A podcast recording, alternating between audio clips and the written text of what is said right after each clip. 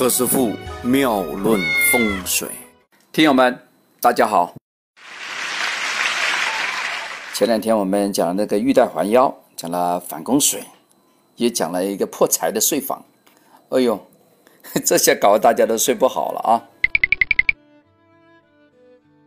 哎，今天再来讲讲啊，哎，能不能讲一些好的啊？哎，搞得大家精神太紧张了。这个听何师傅妙论。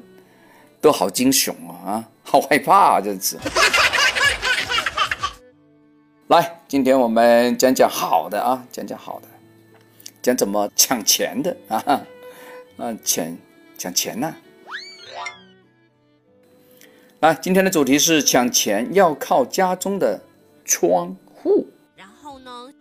所谓招财的房子啊，就是纳气的吉口啊，纳到一个吉星啊，财星。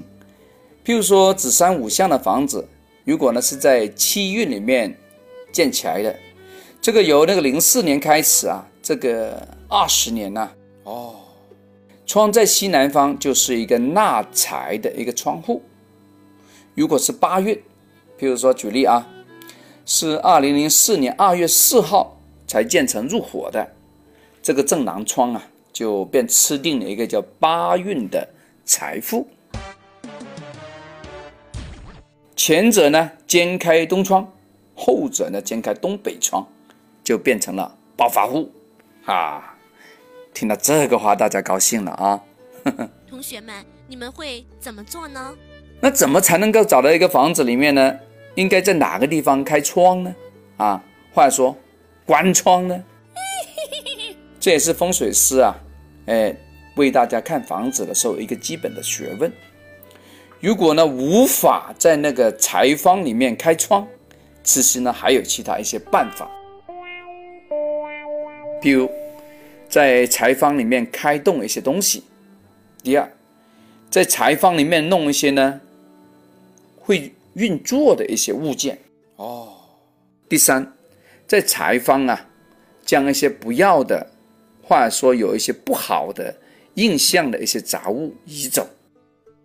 刚才这三招非常好用哦。每一个房子呢，它都有一个叫运盘，这是一个房子的基础的一个财位。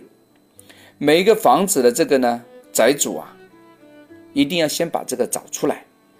这个呢是不受到年薪的影响的，它每二十年呢才变一次。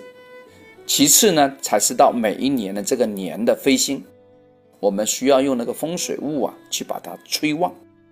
放一些好东西，放一些比较有吉祥味道的一个对联呢，挥春呢都可以。同学们，你们会怎么做？所以大家只要抓住重点就可以了，也没必要呢，将那个床啊和办公桌啊整天的调来调去，哎，这个也没有必要。